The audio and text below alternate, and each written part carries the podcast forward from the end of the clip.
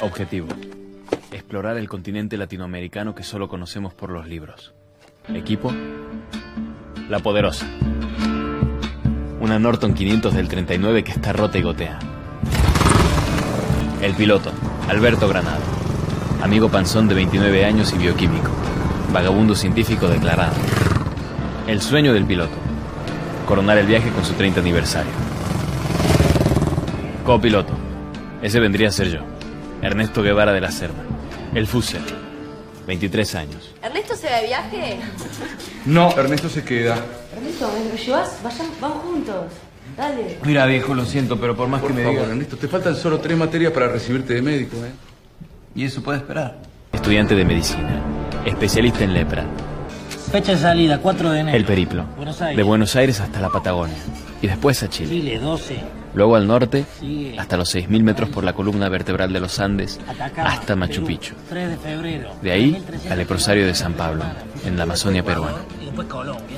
Y después cuando cumplo 30. Destino final, la península de Guajira en Venezuela, en la punta norte del continente. Nos plantamos en la península de Guajira. La punta de este continente grandioso. Bueno, está bien. Lo que teníamos en común, nuestra inquietud, nuestro espíritu soñador, incansable amor por la ruta.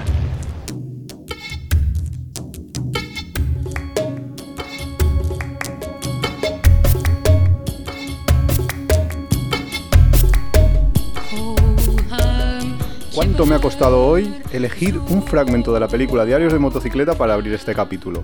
Somos Iván y Nuria, esto es Tiempo de Viajes y es el sexto episodio de la segunda temporada. Pues sí, y tiempo, eh, Diarios de motocicleta para mí es una de las películas, a ver, que no es una super mega producción, no es una película gigantesca, pero para los viajeros creo que es la película que mejor condensa el alma viajera. Tiene unos diálogos, iba a poner el, el diálogo del final, pero para no destrozar, para no hacer spoiler, Porque aquellos que no la hayan visto la recomendamos. Sí, sí, pues... Pero es brutal, la película hay que verla. Esta película cualquiera que, que sea un viajero tiene que verla porque vale muy- mucho la pena. Se llama Diarios de motocicleta y va sobre la historia de, de cuando eh, Che Guevara era joven y todavía eh, pues estaba viajando porque estaba estudiando y un amigo le dice, que es un poco lo que hemos escuchado, un amigo le dice, oye, vámonos de ruta por Sudamérica en una moto, en una moto vieja en aquella época, imaginaos. La verdad es que hay un montón de películas que, que te hacen justo eso, te entran ganas de viajar o de vivir esas experiencias del descubrimiento, supongo. Sí, claro. Aunque lo que vamos a hacer hoy va a ser hablar de localizaciones, que son lugares donde tú puedes viajar, si eres friki de una película, si te encanta, por ejemplo, eh, pues yo que sé, Juego de Tronos, lugares donde puedes viajar para ver mm, dónde se ha rodado esa película o esa serie. Claro, ver estos escenarios que estamos acostumbrados a ver en el cine o en las series, poder verlos in situ. Exacto.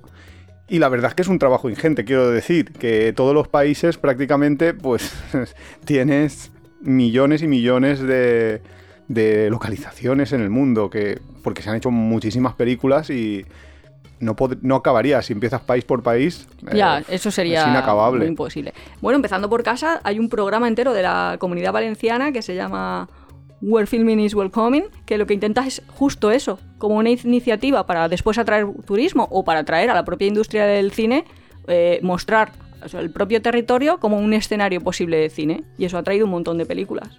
Sí, pero vamos a volver un poco hacia donde veníamos, porque si os acordáis, si habéis visto el capítulo anterior, que estaba dedicado a Nueva York, dijimos, ostras, que Nueva York es que es una ciudad cinematográfica, que es una ciudad que, que la hemos visto un millón de veces en el cine, que la conocemos por el cine, y en Nueva York es que se han rodado muchas películas. La verdad es eso, ¿no? Que ya lo comentábamos en el programa anterior y nos quedamos con ganas de ir un poquito más detalladamente a ir contando qué películas habíamos visto o creíamos que el gran público había visto, que habían visto todos, que se han rodado allí. Exacto, películas o series, porque a mí la primera que me viene en la mente, de hecho nosotros visitamos cuando fuimos a Nueva York, es la casa de los de Friends. Claro, que, eh, que se ve desde fuera, o sea, ves la parte exterior, obviamente lo interior supongo que está est- en un estudio, grabado en un estudio. sí, el barecito ese es- parece ser que es de estudio, pero todo lo que son los edificios de toda esa zona sí que, Sí que que, se son ven. Y, tal cual los... Y puedes ir y visitarlos desde fuera sin ningún problema, gratis, todo. Y igual que casi todos los escenarios de cine se pueden visitar de manera gratuita, lo cual es genial. Claro, yo a riesgo de que me critiquen por ser un poco noventera, pero sí que cuando estábamos en Nueva York habían películas o sitios donde sí que, sí que me gustaba verlos y reconocerlos. Por pues, ejemplo. Pues yo qué sé, el Deli de Cats de donde Harry encontró a Sally, eh, ¿dónde se encuentran? En ese barecito que, que te lo están marcando, o cuando están en la parte exterior del MITS, del Metropolitan. Ujú. O también... Bueno, también está el, el parque, el, el gran parque de Nueva York. Es Central Park. Central Park. es, es- vamos, ha salido millones de series, películas y de todo. Claro, y luego, bueno, barecitos así que llaman que llaman mucho la atención o que la gente encuentra o va buscando. Creo que el de ya te digo que yo soy un poco noventera, pero estoy en los 2000, La el de la película de Tienes un email, donde Meg Ryan está ahí con con el Tom Hanks y descubre finalmente cuál es y todo eso, pues yo me acuerdo que por ahí sí que se pasaba y sí que lo podías visitar. Yo la- las películas, de todas maneras, si a mí me dices Nueva York, yo más que eh, Nueva York y cine, más que las películas que hablan sobre una zona en concreto, como esto, lo de Friends de un lugar en concreto, a mí lo que me viene a la mente son películas que se dedican a Nueva York entero, como West Side Story, que es de toda la zona del West Side, o la película de Gangs of New York, que esa sí que nos retrotrae A cómo era Nueva los York. 30, ¿no? O en Cla- los 20. No, no, no, esta es de mitad del siglo XIX. Eh, es una película que nos explica cómo fue la creación de Nueva York o, o la serie de Nick. Iba- por ejemplo. estaba pensando justo eso, cómo era el hospital en la serie cómo era de el Mix, hospital. cómo se fue creando. Claro que también es muy chulo porque es- evidentemente esas series han sido grabadas en, en Nueva York, pero en el Nueva York actual intentando reproducir un poco cómo era el Nueva York anterior y es una- es un ejercicio muy interesante para como para tener una idea de, de- de dónde venimos y hacia dónde estamos dónde estamos ahora y hacia dónde vamos. Ojo, qué bonito me ha quedado. Hombre, yo qué sé, yo si alguien le preguntara, yo creo que si salimos y hacemos una encuesta de dime una película con una localización en Nueva York, Sí. ¿qué crees que dirían?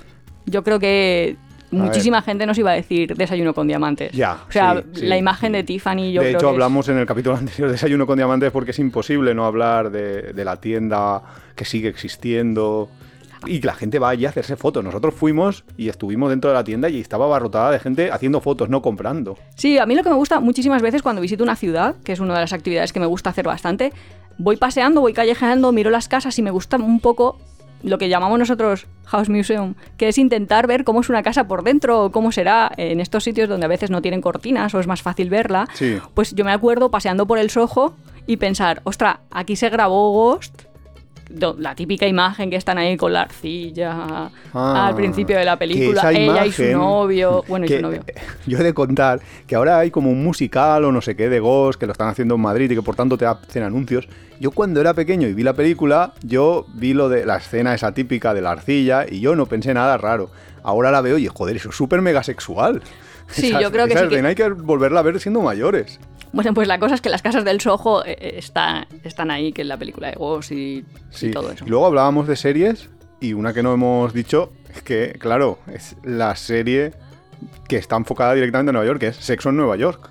Sí, no somos ¿Qué es? nosotros muy fan Yo de ese. no soy muy, no es nuestro muy fan, estilo, pero, sí, sin duda, si pero te gusta claro, la moda. es- claro, si te gusta esa serie, tienes que ir a Nueva York a ver las localizaciones. Sí, yo creo que antes cuando he dicho que lo más conocido podría ser eh, Tiffany, yo creo que también hay otro subsector que si hubiera hecho la encuesta y me hubiera venido alguien, es toda la parte de Woody Allen en películas Ya, como puede sí. ser Manhattan, que Sí. bueno, te enseña ahí Que Woody Allen esa parte. tiene varias películas que Sí, van... Pero no, solo de Manhattan, quiero decir que Woody Allen de vez en cuando se dedica a hacer turismo con sus películas. Tiene la de Vicky Barcelona... Vicky, no sé cómo se llama, la que va sobre Sí, sí, Barcelona. que es de Penélope Cruz y todo Sí. esto. Es una, es una película eh, dedicada a una ciudad y eso lo ha hecho varias veces Woody Allen. A lo mejor cosas que no son tan conocidas, pero que luego vas por allí y reconoces, como por ejemplo la estación esta de bomberos que sale en Cazafantasmas, que vas ahí y dices, ostras, es verdad, esto ya lo he Ah, visto. sí, Esa sí, es la sí, sensación de yo esto lo he visto, Esa no es sé la sensación exactamente. que te da cuando llegas a Nueva York. Es que es esa la sensación. Sí, sí, sí. Es justo eso. O cuando ves el puente de Brooklyn, dices, joder, esto lo he visto 20 veces. Sí. No que luego sé. hay otras cosas, ¿no? Pero a lo mejor dices, pues el edificio este que tiene un globo terráqueo en la parte de dentro súper grande, que luego va ahí son las oficinas del Daily Planet, pero es, ostras, que aquí es donde trabajaba Superman. Y es, yo esto lo había visto 80 veces, Sí. no me acuerdo exactamente dónde, aquí está la gente No, haciendo o turismo. películas como La jungla de cristal te han llevado. O sea, es que hay muchísimas en Nueva York. Pero ¿sabes una curiosidad de Nueva York? No. Que eso yo lo aprendí cuando estuve eh, en Canadá, en Toronto. Mm, por ejemplo, eh, la serie Suits Ya, sí. está grabada en Toronto, pero es que no es solo la serie Suits, es mogollón de series, Pero mogollón porque de la localización les es más, bara- les es más barato Claro, a la propia productora. Claro, intentan imitar, porque como Toronto se parece a. Bueno, la parte de edificios altos de Toronto se parece a la parte de edificios altos de Nueva York, pues intentan eh, a veces los directores engañarnos diciendo que como que una serie es de Nueva York, pero en realidad está grabada en Toronto. Pasan muchísimo, muchísimas series. Que la de Suits, por ejemplo, es famosa por. Por, Meg, Por la Meghan, Meg ¿eh? Ryan.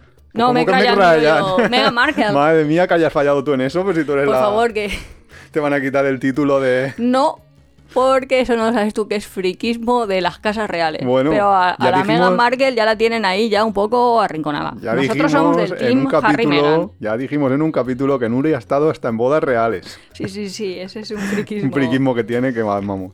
No, y lo que te decía, por ejemplo, eh, cuando estás en Grand Central... ¿Cómo se...? Bueno, espérate.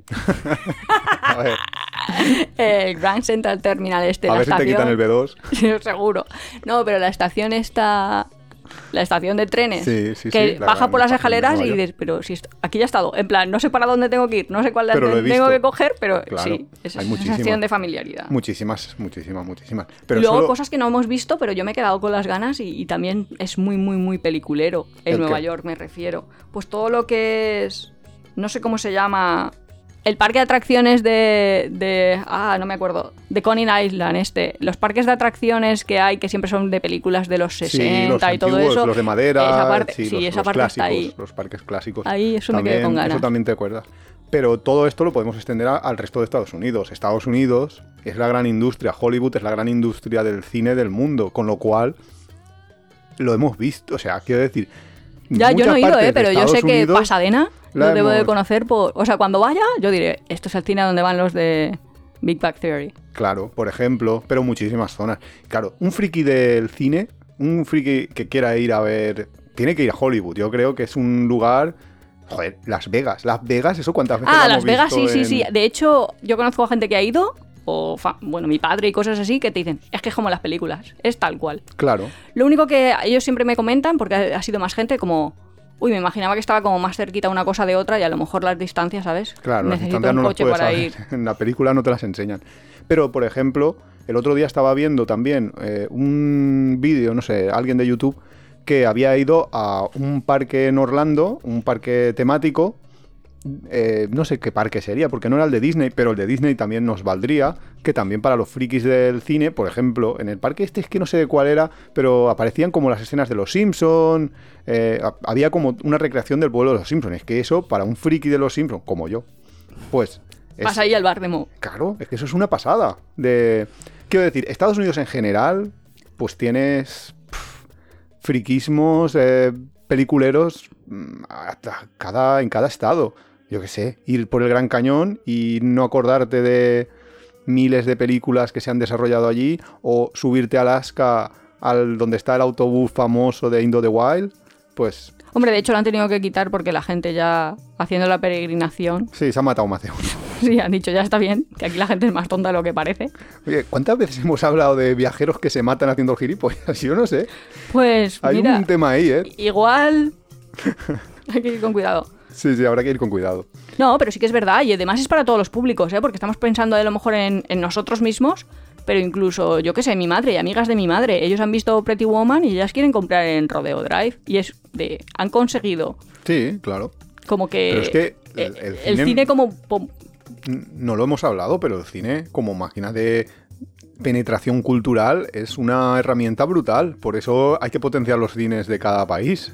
Porque si no, te entran los cines de otros países y te entran las culturas de otros lugares. Nosotros ahora comemos todos hamburguesas mm, Porque lo malas hemos visto de ahí. McDonald's y Burger King. ¿Por qué? Porque pues, nos han vendido. Porque ¿quién se va a comer eso en realidad cuando puedes ir a un bar de pueblo y comerte una morcilla de puta madre? Es que no, no tiene sentido. Pero bueno, ¿qué más? ¿Qué más localizaciones de cine, de películas o de lo que ¿qué sea? lugares Pues yo creo que si tú coges un friquismo de lo que sea, sigues ese friquismo y tiras del hilo, pues tienes Por friquismo, pues yo qué sé. ¿Juego de Tronos? Sí, iba a decir, justo. Porque- bueno, me lo has leído porque, pues, porque eres la- el- el gesto, o sea, mi, Sí, mi cara sí. debe hablar, ¿no? No, es verdad. Hay friquismo Juego de Tronos. Porque tú eres muy friki de Juego de Tronos. Hay que decirlo. Sí, supongo. Sí. Eh, pero está por todo el globo, quiero decir, ellos Sí, han buscado sí, sí, sí, localizaciones eh, en todo el planeta. Sí, desde Croacia, Islandia, también en España. Sí, nos, iba a decir, nosotros hay tenemos. muchísimas. de- En Islandia, vamos a Islandia. ¿Vale? En Islandia nosotros hemos estado en la cueva, que eso ya lo hemos contado en otros capítulos, en la cueva de que se You llama Grotaglia. nothing.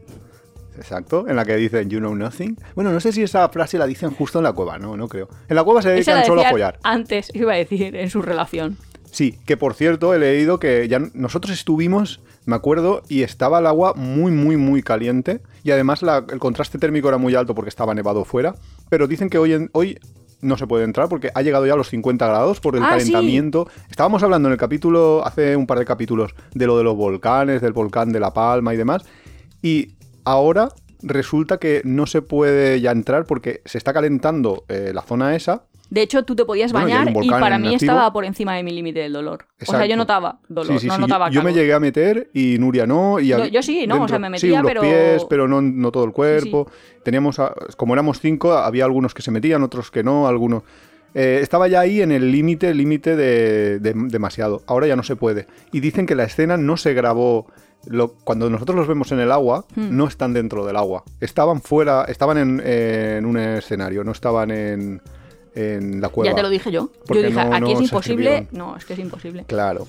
Pero las, las imágenes del exterior de la cueva son las de Grotaglia y, y luego muchísimas otras imágenes del muro y de lugares de, de Juego de Tronos sí que están grabadas en Islandia.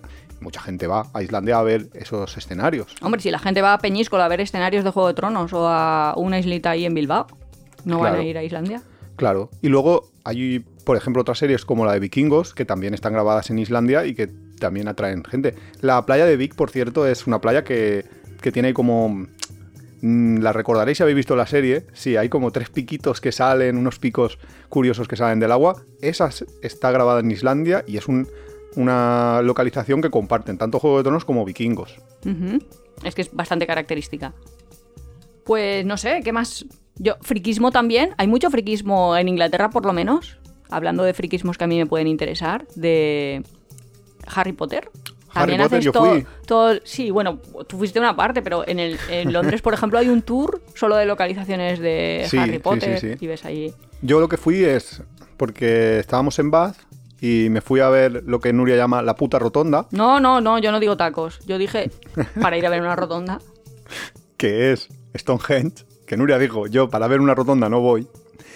El caso es que en el mismo tour, que a mí mm, no sabía ni que estaba incluido, o sea, yo no soy nada fan de... Sí que he visto las películas, pero no soy nada fan de Harry Potter y sin embargo me llevaron a, a ver las localizaciones, que son ahí como algunos pueblos pequeñitos que de Inglaterra, de la Inglaterra profunda, que, que son muy chulos porque se han quedado anclados en el tiempo. Es- sí que Claro, un fan de Harry Potter tiene que ir a hacer ese tour y el de Londres de Hombre, tú no eres es un muy walking fan. tour.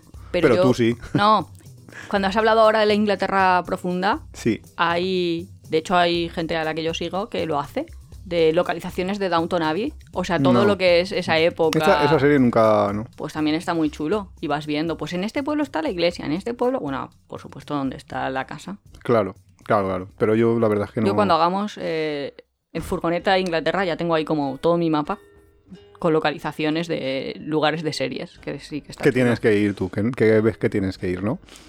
Luego, otro país de otra mm, película en este caso, pero muy, muy del estilo Juego de Tronos, es El Señor de los Anillos, que ha hecho famosa Mm, a Nueva, Zelanda. Esa parte sí que es que yo no la conozco. O sea, la, Es- la he visto en la película, pero que no, no hemos ido en un Sí, viaje. pero y- muchísima gente hace peregrinaciones de, de irse a Nueva Zelanda solo por ver los escenarios de Juego de Tronos, que yo cuando me lo contó... De Juego de Tronos no, del del Señor, de, Señor de los Anillos, perdón, cuando me lo contaron, de irte solo a Nueva Zelanda por una película que has visto. ¿Y cuánta gente, has que no es conocido? viajera. ¿Y cuánta gente has conocido que quería ir a Tailandia para ver la playa?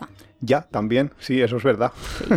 No sé. Qué bueno que en eh, la playa de Tailandia es las islas, está en eh, es unas pequeñas islas al lado de la Fifi, eh, o las Pipi, nunca sé cómo se pronuncia las islas estas, pero también sale al principio la zona de Khao San, en Bangkok, y la verdad es que el principio de la película de, Atrapa. de la playa, sí, atrapa mucho y sí que es como muy motivacional para los viajeros. Es, es una película que yo creo que ha hecho muchos viajeros también.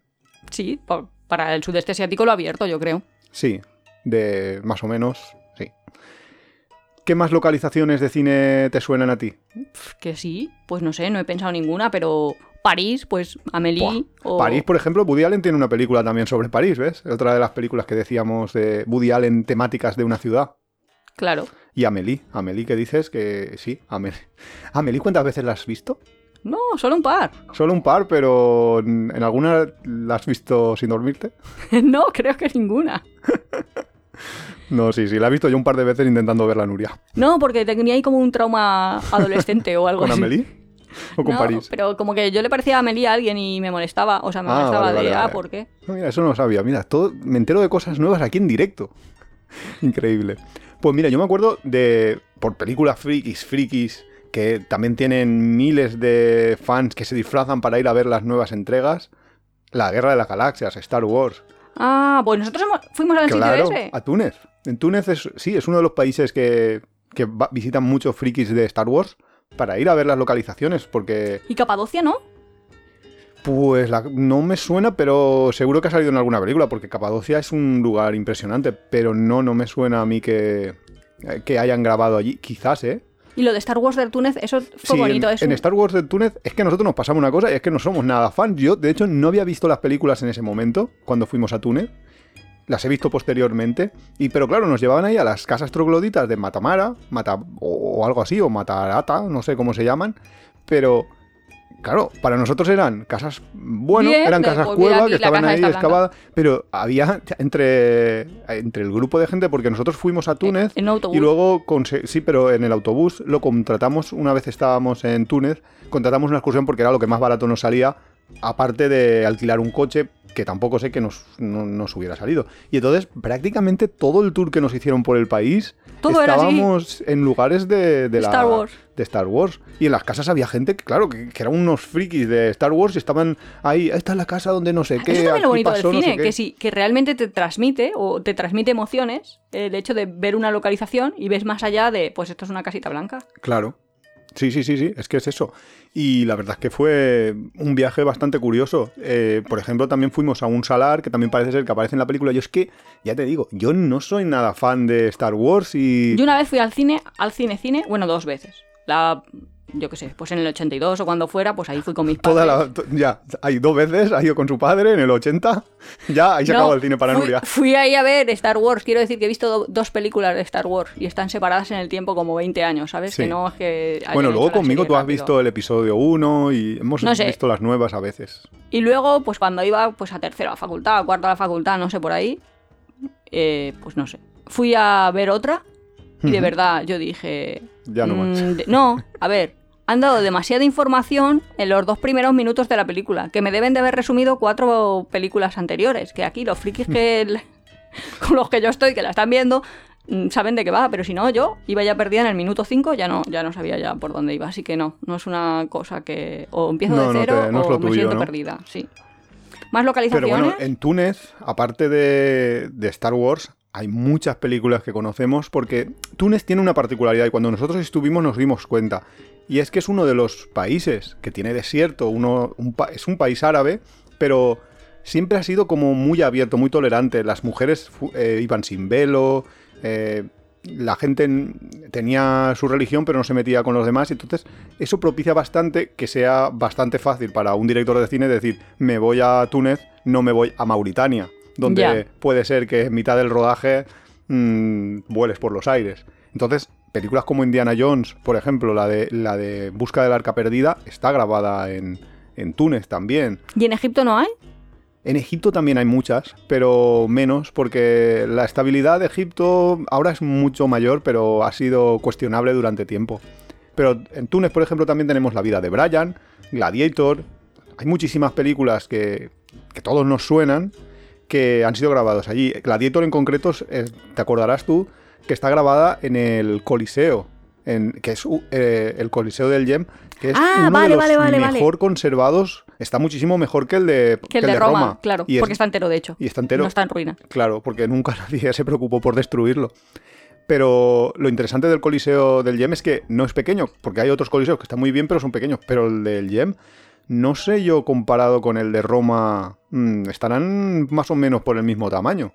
Y es un lugar que hay que visitar. Hay muchísimos lugares en Túnez que hay que visitar.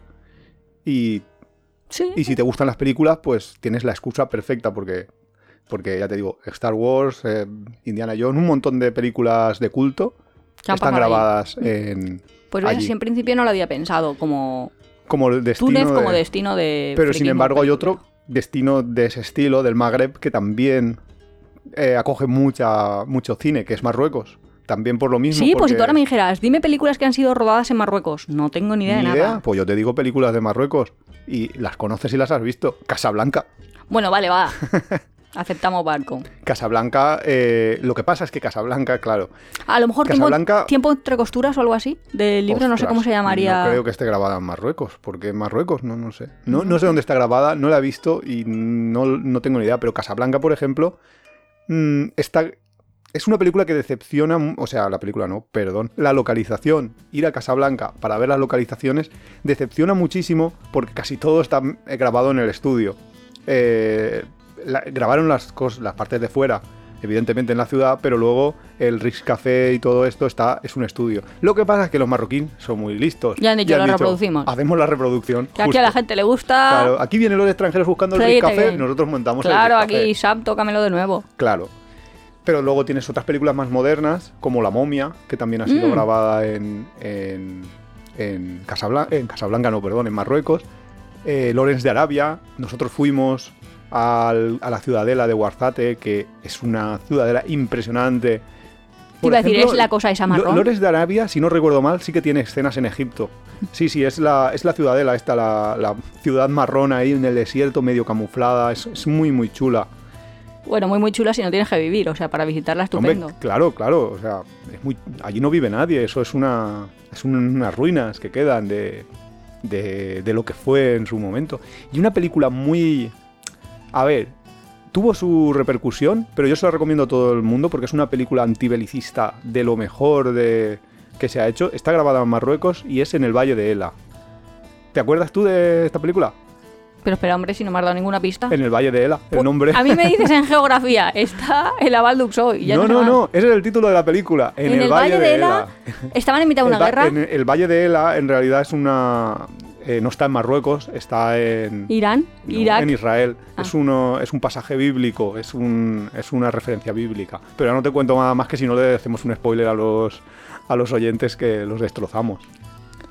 Pues a mí mucha gente lo que me ha dicho cuando, por ejemplo, contamos que habíamos ido a Kenia y a Uganda y no sé qué, Sí, sí. me dice, ay, pues yo he visto Memorias de África y Oh, yo quiero verlo. claro. Y dices, vale, a lo mejor me parece más Senegal, po- a lo mejor por la época del año, eh, la luz no, que si veíamos los atardeceros. Sale el Kilimanjaro, no, no, Sí. no, no, no, tiene que ser o, Sí, sí, pero sí, Tanzania, ¿eh? sí que es verdad que yo ahora lo he visto y he dicho, ay, ahí he estado. Claro, claro, claro. No, no, no sé exactamente dónde habrá sido grabada, pero sin duda Sí, pero mucha gente me lo comenta, de, ay, yo quiero ver eso, co- como lo tiene como de sueño o de Bueno, cosa y, que le y gustaría. la gente que ve documentales de lados de animales tiene... Claro. Claro, claro, tiene que, tiene que ir. Eso también es un poco como Nueva York en el sentido de que cuando tú vas dices esto lo he visto, pero, Pero no tiene ese punto de pero muy, excepción, muy, muy justo. muy, muy diferente. Porque dices, hecho- yo he visto aquí, no sé. De hecho, tenemos que hacer un capítulo sobre cómo hacer safaris y demás, porque Ah, vale. lo haremos con, con un amigo. Ah, podemos traer invitados o algo. Sí, sí, sí. Que hicimos un viaje. Nosotros hicimos primero ese viaje y luego se lo recomendamos. Y hay muchas anécdotas interesantes que contar ahí sobre, sobre lo de los safaris y demás. Pues estaba pensando eso, distintas localizaciones Sí. que, que yo quiera ir, o sea, como ¿Qué- qué sitios donde yo quiero tú? ir porque los he visto en realidad en el cine. Que ya hemos dicho la de Harry Potter, que esa, eso es un sitio que tú quieres ir. sin Sí, sí, o sea- Porque tú eres muy fan de Harry Potter. De Harry Potter y de Autonavi, o sea, toda la parte... ¿Inglesa? Sí, esa la tengo yo ya clara. Pero así, no sé, como sitios de Canadá también, pero Sí. por la serie esa de ¿Cuál? Anne with an E. Yo no he visto la serie, pero Ana de Green Gables, yo he leído los libros, el libro. Pues sí, también quiero ver Canadá por esa parte, la parte ahí como más rural. No sé, así todo lo que hemos dicho ya de la parte de Hollywood, California, también un poco la parte de Miami. O sea, en Estados Unidos también Claro, hay pero es que en sitios que, yo Estados quiero Unidos ver. hemos dicho ya un montonazo de... Sudamérica, mm, En Sudamérica, todas las películas sudamericanas tienen obviamente localizaciones localizaciones de, de Sudamérica. Lo que pasa es que, por ejemplo, una de tus pelis favoritas, nosotros ya lo hemos visto, que es Un lugar en un el lugar al mundo, mundo, sí. Que, que es toda la pampa, toda la zona de... Bueno, de lo hemos nada. visto, pero también está interesante. O también volvería. Sí, sí, sí, claro. Así tranquilamente, más tiempo. Más cosas, pues a ver, es que voy ahí como continente a continente. Es que- Sudáfrica. Es que es lo que hemos dicho, es que hay tanta, tanto... Tantos países, tantos lugares. Luego hay gente que luego. Muchísima gente ha venido a Benidorm porque los ingleses tienen una serie que se llama Benidorm, que para Sí. ellos debe ser como el Aquí no hay quien viva o no sé muy bien. Una serie así de. De ya de, no sé cómo decir. de- sí, de comedia... ¿Cómo se llaman? Sitcom. Sí, algo así. Y la gente, bueno, pues es que es lo que quiere. Pues ya que nos Coger una venimos para acá, en Alicante tenemos... Bueno, en Alicante teníamos una cosa que llamaban la Ciudad de la Luz. ¿No existe? No, ya la cerraron hace ya unos años, fue un pufo porque se gastaron 400 millones de euros en ella y luego no sé por qué razón se cerró. Se habían grabado allí películas como Asterix. Sí, no sí, cuál- la de Asterix. Sí, la de la, de los Juegos Olímpicos. Juegos Olímpicos creo sí, que sí, fue, ¿no? porque eso es famoso y mucha gente. Sí. De hecho, aquí pues podías trabajar de extra porque eso fue en Sí, 2006. eh, sí, aquí se buscaba de vez en cuando. Luego a mí me la que más me suena a mí de, de Mm. la Ciudad de la Luz es la de Lo Imposible, esa que recrea el tsunami. Ah, sí, sí, sí, la de lo imposible estaba en la Ciudad de la Luz, no sabía. 2012, sí. No, no sabía yo que el... Vale, vale, vale. Ah, pues yo pensaba que esa la habrían grabado en algún lugar de Asia. Hombre, que- se hizo famoso, yo creo, o más directores internacionales empezaron a venir aquí a la Ciudad de la Luz porque en el 2008 Coppola, sí. Francis Ford Coppola, grabó Tetro Claro. en- íntegramente. Es que no- sea, de nosotros dentro de nuestro friquismo aquí en Alicante eh, pertenecíamos como a una especie de club de preestrenos, un, un- Sí, sí, era un club, club. de cine, sí. Entonces nos invitaban a, muchas veces a, a ir a ver preestrenos y había gente, o sea, había gente, no, los... Las películas eran introducidas por expertos. Exacto. Y a veces traían directores y demás. Y una de las cosas que, que esta gente, claro, esta gente está mucho, muy metida dentro del mundo del cine, trabaja en ello, son críticos de cine y demás. Y lamentaban eso, que aquí en Alicante teníamos lo de la Ciudad de la Luz. Y cuando se cerró y cuando dejó de existir, pues claro, se ha perdido muchísimo el que vengan famosos, eh, directores famosos, o se ha perdido muchísima vida cultural en, en cuanto al cine en Alicante, por ello. Igual, bueno, pero es lo que tiene. Pero igual que pasó hacía mucho tiempo antes en lo que se llama ahora el Mini Hollywood, que es como un parque temático de... ¿Está el- por Almería o por ahí un sitio Sí, en el desierto sur? de Tabernas, en Almería, sí. Que tú has ido, ¿no? Yo he ido con mis padres. Pero cuando eras muy pequeña. Yo no he ido me- nunca. pues la imagen que yo tengo es como entrar al salón, ¿sabes? Un salón de De película del oeste con las puertecitas así abatibles, Claro, no sé cómo porque- decir, eso es lo que me gustaba a mí. Claro, porque allí se grababan eh, las películas del oeste, porque en el oeste, pues no sé por qué, no, no sé no si hay es que era más- vegetación. No, no, pero no sé si es que era más barato aquí o que, por qué razón, pero se grababan muchísimas películas del oeste. Y luego cuando declinaron en Estados Unidos las películas, los westerns, se grababa lo que llamaban el spaghetti western, que eran los que decían los italianos, en España también. Pero, por ejemplo, las películas del bueno, el feo y el malo están grabadas ahí en el desierto de Tabernas. en- Sí, y eso lo puedes visitar y está, está muy bien. Sí, ahora es un parque temático. Eh, yo por información, porque estuvimos a punto de ir cuando estuvimos en Andalucía la última vez. Y por información, yo busqué, los precios de las entradas son bastante carillos, 20 y pico, pero hay un truco que es atrápalo.com en esta web, que no nos patrocina, por cierto. Eh, Pero si nos quiere invitar a algo, si nos quiere invitar a, nosotros somos muy de teatro de la Tarrápalo.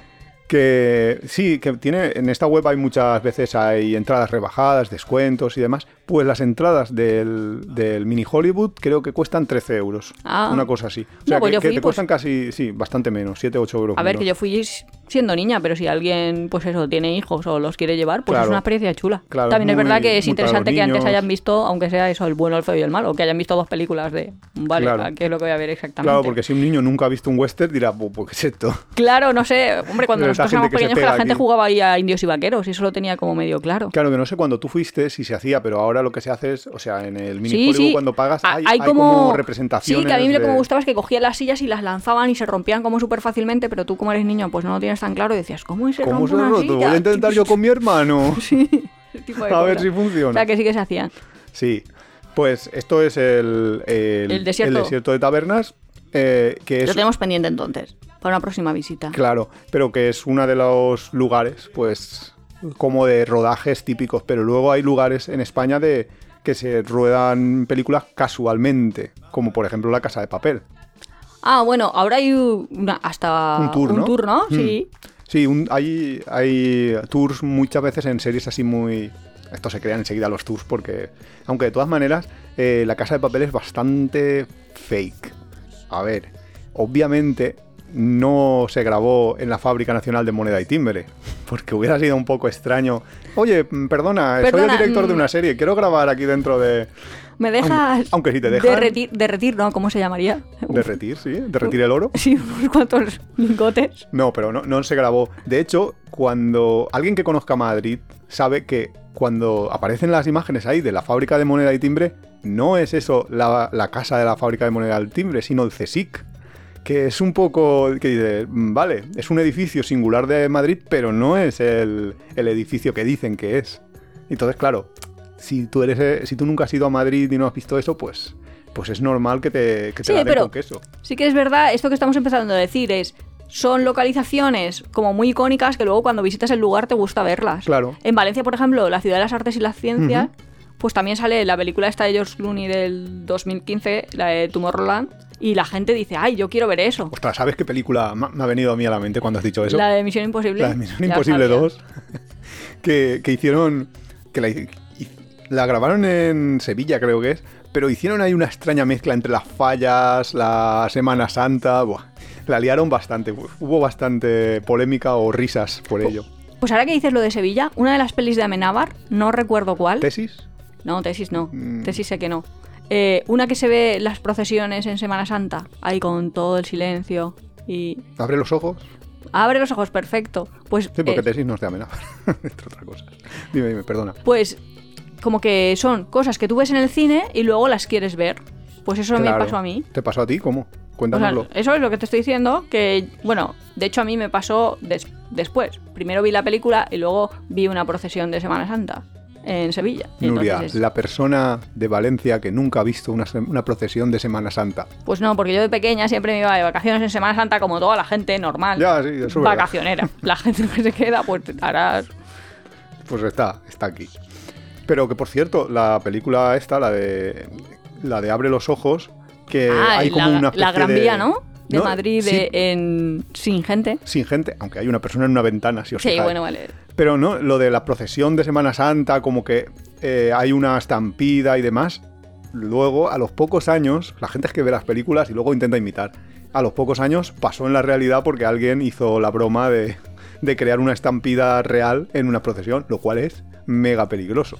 Si no, eres, si no has ido nunca a una procesión en, en Sevilla o en un lugar así, es un espectáculo. O sea, yo no soy nada religioso, ateo practicante, pero ese tipo de manifestaciones religiosas, hay veces que como turista o como viajero hay que verlas. Ahora que dices manifestaciones religiosas que hemos visto, que las ves desde el punto de vista de un foráneo, quiero Sí. decir.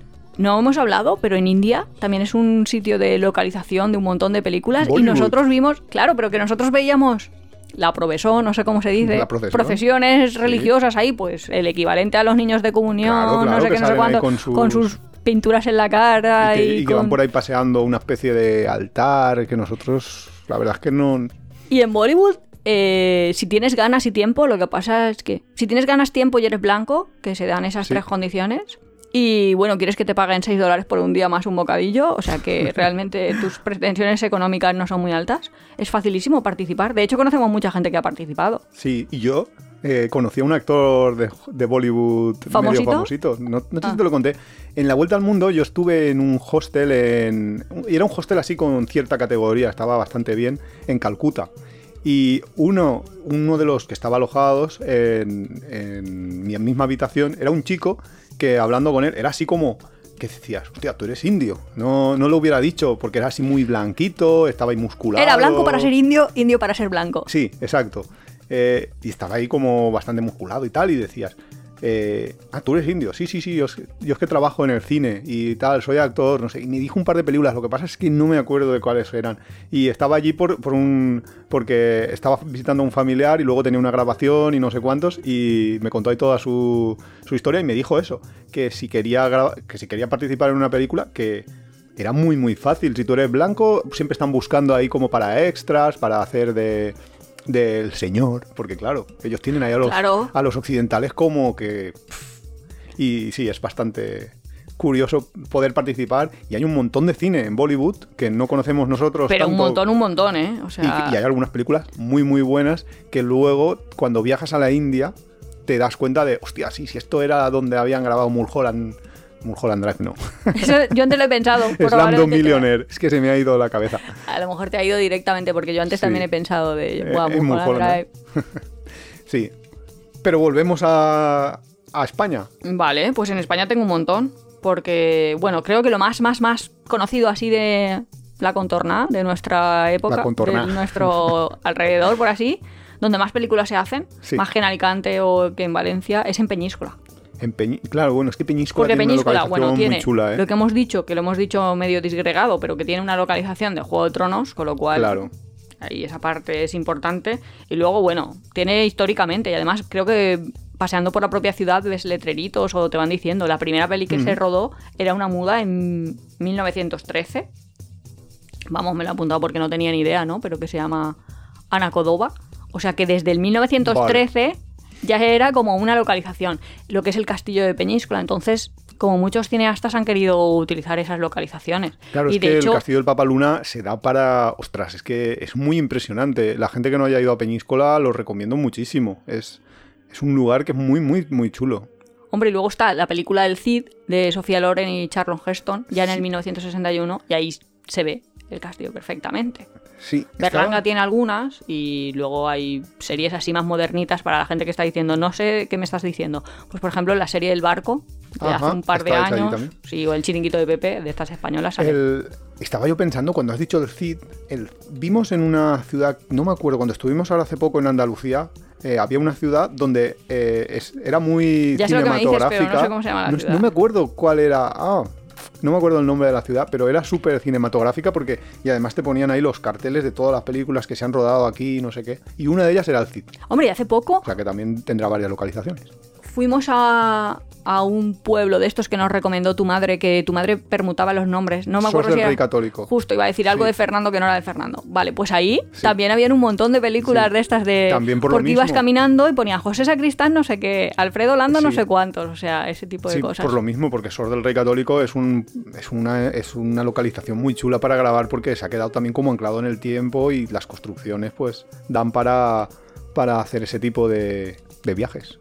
Sí, Y ahora que estamos nosotros potenciando aquí que la gente viaje a Canarias, también tenemos muchas localizaciones de viaje en Canarias. ¿Te sabes alguna?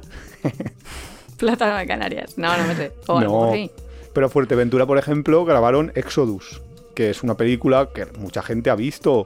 O The Witcher está grabada toda en Canarias, en, bueno, toda no, obviamente, pero por todas las Islas Canarias. Eh, hay Odio Nacional de, Black Mirror, el capítulo de Odio Nacional, tiene localizaciones en Canarias. Tienes bastantes sitios en Canarias también donde puedes ir a ver lugares de cine, que es una excusa más para que la gente, para enviar gente, para que vaya a Canarias, que ahora tenemos que apoyar un poco a los pobres canarios, que, que está mal la cosa.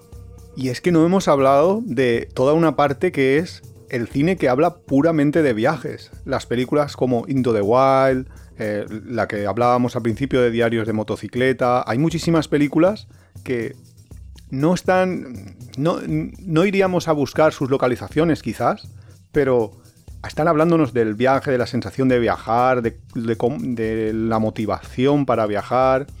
Que eso sería un capítulo entero que podríamos hacer más adelante, pero. Claro, pero el problema del cine, diferente. o lo que yo veo es que muchas, o sea, si yo quiero hacer una motivación para viajar, solo me puedo pensar las que están pasando coetáneamente en mi tiempo. Quiero decir, a mí me encantaría, solo lo que pasa en mi tiempo. ¿Por qué no puedes.? Porque a mí me encantaría, por ejemplo, o esa Pero, por sensación ejemplo, que tú dices. de motocicleta. Un momento, pero eso que tú dices, a mí me encantaría poder hacer un viaje equivalente al Titanic, ¿no? Eh, ver cómo eran las ciudades, cómo era todo el viaje largo, cómo. ¿Sabes? Entonces, muchas veces el Claro, cine no sí que es verdad que no tiene esta limitación temporal, porque me lleva a todo lo largo de la historia. En cambio, el viajero, ahora estamos ahí como condenados a movernos en nuestro Sí, pero por ejemplo, la película de Titanic que estabas hablando, eh, sí que te puede dar ganas de viajar, sí que te puede Sí, sí, motivar justo a te evoca esa ganas Claro. de viajar que estabas comentando. que ya no se puede viajar así o que ya no viajas así, porque ahora ya pues pillas una- un vuelo y llegas a donde quieras. Pero, pero sí que es un poco eh, la motivación. Claro, pero por ejemplo, tú vas a ir a Egipto y no Sí. vas a poder hacer el equivalente a Indiana Jones. Que yo quería, ¿eh? Que yo creía que a ti te dejaban ahí, Y ya está. ponte a excavar a ver si te encuentras algo. Pero no. No, claro, obviamente. Ya te gustaría a ti ya. Pero no, no, claro, claro. Es claro, es que. Así que los viajeros- Los, via- los viajes en el tiempo todavía no. Justo el cine, esa es un poco la idea que quería traer a colación. Que el cine te permite. Sí, viajar en el. Claro, cuando O- hemos empezado no, a hablar no de te Nueva permita York. viajar en el tiempo, pero No, no te permite, pero te permite ver el pasado. O a veces no es el pasado, sino lo que alguien se ha imaginado que era el pasado. Porque, por ejemplo, la película de Gangs of New York, que hablábamos al principio, pues na- eh, está grabada en el. mm, O sea, no en el presente, pero en el pasado inmediato. No está grabada en aquel momento. Sin embargo, sí que hay películas que están grabadas a lo mejor hace 100 años, cuando empezó el cine, y que nos pueden traer imágenes reales de cómo de era localizaciones reales, sí. de cómo era el mundo eh, hace 100 años, que en algunos casos es muy sorprendente, como era hace 100 años, en lo que hemos avanzado en 100 años. Y hemos hablado como de todo el planeta, pero todo lo que es la región centroeuropea nos la hemos dejado. Porque yo, aparte de. Imposible. Yo qué Claro. sé. A lo mejor sitios donde hemos ido, el desembarco de Normandía, también es una Claro. sensación de haberlo visto y también está muy bien recreado. Ahí sí que está con fotos recreado en los propios museos. Y todas las que películas de los nazis. Eso es lo que eh, digo, y toda la parte de la guerra. Toda la parte de la Segunda. Guerra Mundial, eh, la liberación de, de los campos de concentración, como Auschwitz. Ah, claro, Claro, eso, eso lo hemos- Auschwitz. Fuimos, por ejemplo, o hemos ido varias veces, y es imposible sentir- no pensar en la Claro. lista de Schindler. Claro, por ejemplo, de, de decir, yo aquí... A ver, es verdad, es la primera vez que estoy, pero Hombre, el, típico letrero de Auschwitz del trabajo será libre, Sí. que no sé cómo está en alemán, pero vamos que eh, sí, eso lo hemos visto eh, todos. Claro, claro, es que eso ha aparecido en 100 películas. De hecho, un poco el cine desnaturaliza, porque a, a mí me costaba, o sea, cuando yo visité Auschwitz la primera vez, Ya, yo me lo veías como un te escenario. da la sensación, justo, te da la sensación de estar en Portaventura. Y no es hasta que no entras en los barracones y empiezas a leer las historias y, ¿sabes? Como que 100.000 muertos es un número, pero la historia de Anne Frank es su propia historia. Ves ahí 800 millones de zapatos que dices, pues vale, aquí una montona de zapatos. Pues luego vas leyendo persona a persona y Claro, eso a veces pero- el cine te... te- Eso lo, lo- en el capítulo de destinos polémicos de la primera temporada ya lo tratamos un poco de, sí, si lees esos carteles vas a verlo, pero hay mucha gente que no lee esos carteles, sobre todo grupos escolares y cosas Ya, pero así, que no es y que- Westworld, ¿sabes? Que es... Claro, pero que ves ahí como que di- dices, tú estás en un campo de concentración y sabes dónde estás y estás metido en esto y ves a lo mejor un grupo de adolescentes de una excursión escolar que están riéndose o haciendo el tontico. Sí, pero el, cine, el "Mm, cine sí que te atenúa mucho lo que son las sensaciones, o estás muy acostumbrado. Sí, sí, Yo me acuerdo en prácticas de primero de medicina, en la sala de disección, que unas chicas se pusieron a llorar porque era la primera vez que veían un cadáver en... en- Ujú, en en vivo, en realidad. Sí. Y me acuerdo que el comentario general era, pues es como las películas. O sea, lo que más te llama la atención a lo mejor es que está muy frío. gore. No, pero a lo mejor eso de lo que te llama la atención es eso, pues co- como que está muy frío, como que está muy blanco. Nuria, la persona que ha metido la mano dentro de un muerto. Todo el mundo, quiero decir. Todo el mundo no, yo no. A mí que no me. Porque tú no. A mí que me porque tú no. Porque yo no soy médico. Pues Ah, claro. no médico. Pero sí, la verdad es que el cine. eh, Hay que separar lo que es cine de lo que es la vida real. Ya, como que te anestesia un poco a veces en cosas que a lo mejor no debería, pero Bueno, pero también tiene la otra vertiente, o sea que también Claro, nos claro, acerca claro. sentimientos que si no nos hubiéramos puesto en la piel de ese personaje, pues no hubiéramos no podido hubieras estado. vivirlo. Claro. O no conocerías la historia, tanto la historia de la Segunda Guerra Mundial. No O- sabrías. o- y también- Porque dice el personaje de Malditos Bastardos que hay que matar a los nazis. Claro. Pero sí. sí, y luego una misma emoción, o sea, una misma narración, a una persona le puede entrar ganas de viajar, pues lo que estabas diciendo, la película Into the Wild. Sí. Yo la veo y es que justo mm, apoya más mi idea de hacer senderismo es una tontería. ¿Para qué vas a cansarte si total es caminar para ir de un punto a otro? Y otra persona la ve y dice, pues tengo un montón de ganas de hacer esta travesía y quiero vivir eh, Claro. toda esta dureza que está viviendo esta persona. Claro, claro, es que eso va por, va por barrios, está claro. Que por cierto, la película Into the Wild le ha salido ahora una, para mí, dura competidora, porque han hecho una película que vimos el otro día que se llama Wild, a secas, y que es un poco la misma idea, no tanto... En, Pero no tan centrada en el caminar. no- exacto, no tan centrada en el viaje, pero sí en, el, en la sensación de, de- o sea, o en, el, o en la motivación por la que el personaje de Into the Wild hace ese viaje. Es, es muy, es muy buena, yo creo que es de hecho mejor que la de Into, Into the Wild, pero bueno, eso son ya cosas más personales. Yo lo que recomiendo es que la veas. Pues bueno, hasta aquí nuestra reflexión sobre Sí, cine, viaje, cine viajes y cine. mucho más que centrado decir, más en localizaciones. Si tenéis más localizaciones, seguro que se nos han olvidado un montón. Sí, sobre todo rutas frikis, mm, contádnosla que nosotros somos muy frikis. Justo, cosas.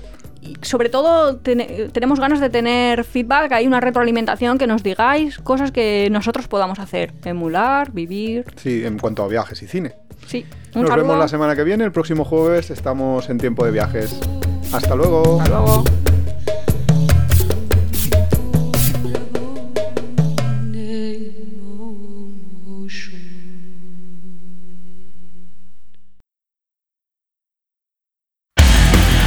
Si te gusta nuestro podcast, apóyanos en las redes sociales, coméntalo, compártelo, nos ayuda a crecer y sobre todo nos encanta recibir vuestros comentarios y sugerencias. No olvides suscribirte en las principales plataformas de podcast para recibir cada semana tu capítulo de tiempo de viajes. Estamos en Google Podcast, Evox, Spotify, Radio Viajera. Nos encontramos en apeadero.es y en Twitter e Instagram como Apeadero Viajero, todo junto, Apeadero Viajero. También estamos en Facebook.